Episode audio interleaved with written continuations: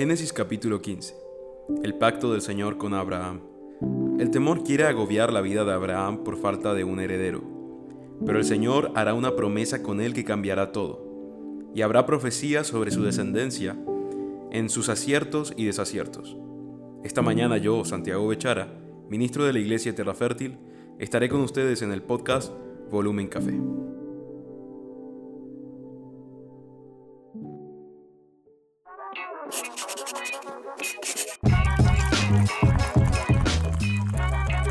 Volumen Café.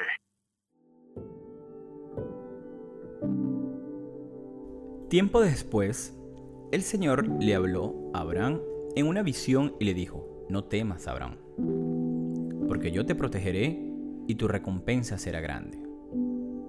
Abraham le respondió al Señor, oh Señor soberano, ¿de qué sirven todas tus bendiciones si ni siquiera tengo un hijo? Ya que tú no me has dado hijos.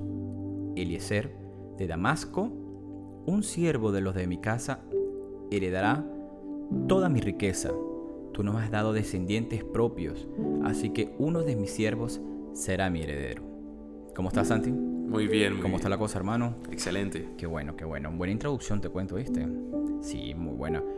Cuéntame de esto. eh, esa necesidad, necesidad que todavía hoy día se ve reflejado en los hombres que, que bueno, que anhelan tener un hijo, que anhelan, eh, si se puede decir, dejarle esa, esa huella, dejarle ese, esa herencia de las muchas cosas que, que, que, que- se han propuesto en su camino y que quieren que haya una continuidad en la misma, ¿cierto? Sí. Cuéntanos, ¿qué pasa ahí en ese capítulo? Yo creo que, así como tú lo decías, eh, es, es necesidad de los hombres de pronto el, el- el tener que dejar algo, una huella de que, de que verdaderamente hubo alguien que marcó la diferencia en su generación y en su casa. Este capítulo es bastante impactante porque vemos cómo el Señor le habla, cómo el Señor hace promesas, cómo el Señor lo invita a tener fe, lo invita a, a dar pasos en los cuales Él va a poder tener experiencias sobrenaturales, donde, donde vamos a ver cómo de pronto el temor quiere agobiarlo, el desánimo quiere agobiarlo, pero este que es el Señor tan fiel llega y de repente le dice, hey, cálmate, cálmate porque no es quien tú crees que va a heredar, sino quien yo digo que va a heredar. No, y la otra cosa también que yo me imagino que Abraham, que una de las cosas que lo agobia es el tiempo, ¿no? En la situación que muchas veces también o lo volvemos a llevar al presente, que creemos eh, eh, controlarlo todo y controlar nuestro tiempo cuando realmente si nosotros estamos entregados a Dios, el tiempo de Dios es perfecto, Él, Él llega justo a tiempo, es la verdad. Y que más adelante lo, lo vemos reflejado y que realmente sí se, eh, se plasma en esa situación. Tan así que Abraham creyó al Señor y el Señor lo consideró justo debido a su fe. Más adelante, ¿ok? Eh, él le pide, si se puede decir, un como una ofrenda, ¿no? Vamos a hacer un pacto, vamos, vamos a hacerlo de, de mi forma, ¿no? Eh, de la forma de aquel entonces. Entonces eh, trajo unos novillos de cierta característica, unas aves, unas cosas, pero que me llama la atención un, un- un versículo que dice, algunos buitres se lanzaron en picada para comerse a los animales muertos, pero Abraham lo, lo, lo espantó.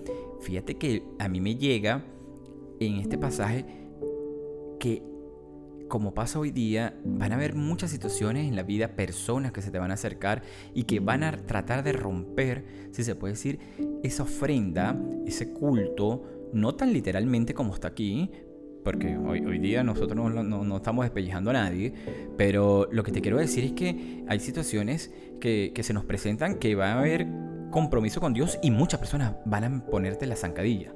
Sí. ¿Cómo lo ves? Eh, la verdad es que muy cierto, porque vemos que cuando el Señor quiere desatar una promesa sobre alguien, hay dos tipos de posturas que puede tomar la gente. Es decir, wow, yo creo también que el Señor me puede bendecir de esa forma, y por eso me voy a alegrar por mi hermano, pero también está la otra postura de, y porque él sí, yo no. Exactamente. Y empieza la riña, empieza la envidia, empieza, no, yo quiero tener esto, Señor, porque a mí no me das esto, Señor, porque a mí no me, me bendices. Cuando es la postura incorrecta la que nos inhabilita para recibir las bendiciones del Señor. Totalmente de acuerdo. Y, y estos cuervos representan también eh, el, el- el hambre insaciable o la codicia que hay en el corazón del hombre. Por querer robar lo que otros tienen. Por querer tomar las promesas que el Señor dio a otros.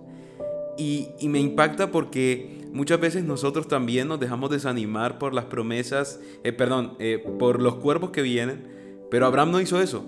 Abraham lo que hizo fue correr y decir, hey, váyanse de aquí. O sea, Espantarlo. espantó a los cuervos. Claro, porque esto es un tema que, o sea, esta es mi comunión Claro. que tengo en este momento y nadie me va a venir a dañar eh, eh, esta, eh, esta ofrenda que estoy haciendo. Sí, es, él no iba a dejar que nadie le quitara eso.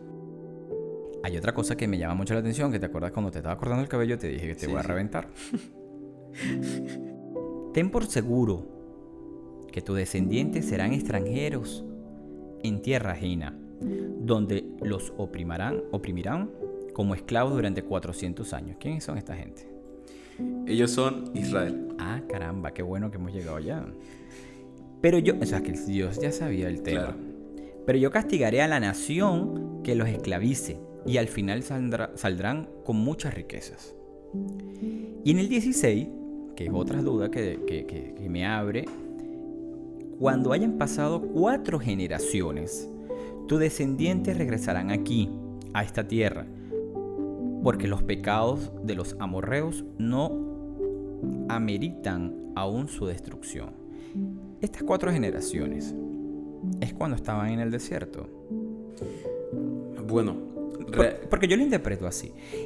Interpreto que sabemos que después que el pueblo de Israel que sale de Egipto, por desobediencia, por falta de, entendimiento, por falta de paciencia, por un sinfín de razones, eh, dieron como que mucha vuelta para poder salir del, del mismo. Cierto, son ellos. Esta es la situación que se presenta, porque eh, lo conversaba con tu papá temprano. Ya Dios estaba, sabía que había eh, cuatro generaciones para después desprenderse, si se puede decir, eh, de, ese yugo, ¿no? Eh, poniéndolo yo, viéndolo de esta manera. Entonces ya Dios sabía que ellos iban a salir en los días estipulados de este desierto y que se iban a conseguir un sinfín de trabas que hasta la cuarta generación fue la que realmente vio ese pasaje que más adelante lo vamos a ver, que es la salida y, la pasada, ¿no? De que, hizo Moisés en su propósito.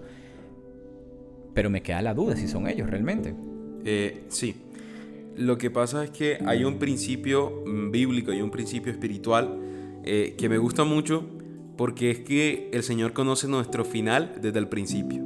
Ok. Él ya vio todo. Él, él- nada de lo que está pasando ahora, ni siquiera este podcast, ni siquiera estas palabras que están saliendo de mi boca, están fuera de su control o están fuera de, de su soberanía, de lo que Él es. Ok. Y a mí me gusta este principio porque Él sabe que tú vences al final, Él sabe que yo venzo al final, Él sabe que después de esas cuatro generaciones, por, por poner un ejemplo. Israel va a vencer, Israel va a salir, Israel va a tener libertad.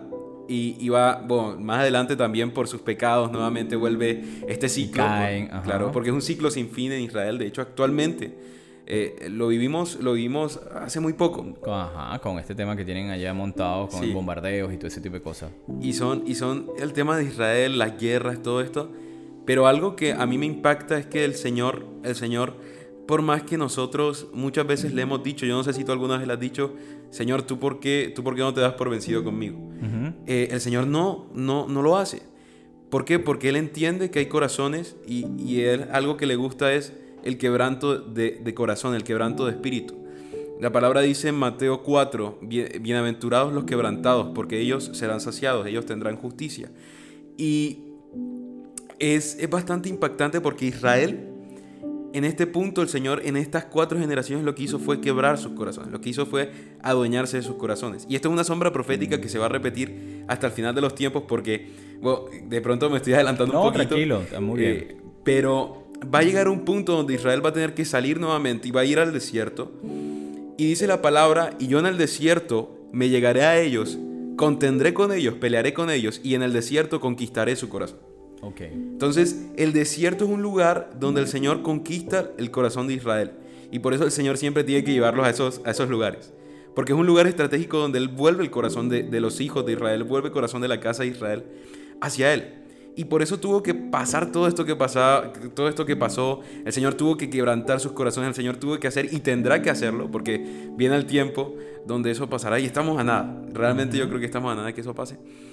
Pero es, es ese ciclo. Eh, Eclesiastés 3 nos dice, eh, no hay nada nuevo debajo del sol. Lo que fue, eh, ya es, perdón, lo que es, ya fue. Y lo que es, será. Ok. Entonces es, es algo que el Señor nos está diciendo. Yo les dejo pistas en la palabra para que ustedes entiendan que no solamente esto es un mensaje de algo que le pasó a Israel, sino algo que pasa en nuestras vidas. Exactamente. Porque nosotros muchas veces nos tenemos este ciclo también de, Sí, nosotros lamentablemente, eh, siempre el humano yo lo he visto que hasta que no lleguemos a los extremos no entendemos. O Claro. sea, tenemos que llegar al llegadero para poder, eh, eh, si se puede decir, menguar o entender una situación y entender lo más fuerte, que no tenemos el control. Es verdad. Que realmente nosotros dependemos por completo. Cuando queremos aceptar la voluntad de Dios, dependemos del tiempo de Dios.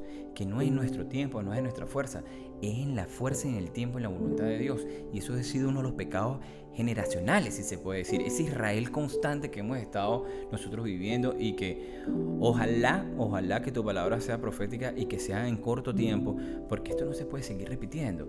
Todas las circunstancias de vida que estamos viviendo hoy día y lo que hemos vivido y que lamentablemente lo que vamos a seguir viviendo ha sido por desobediencia, por querer pretender manejar los tiempos, por querer ser soberanos cuando no lo somos, porque somos hijos de Dios.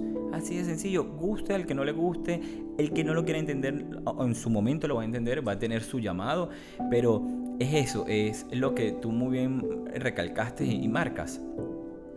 Es que no llegamos siempre al, a, a ese corazón contrito, a esa, a esa fuerza eh, sobrenatural llamada Dios, que no tiene que no reprender, sino llamar la atención, decir calma, fe, paciencia, mansedumbre, que eso es parte de lo que nos falta en esta vida y que yo creo que esto es parte de lo que acabamos de leer en este pasaje, es que entender que, que todo tiene su tiempo, todo tiene su espacio, todo tiene su hora para poder hacer lo que realmente venimos a hacer en esta tierra.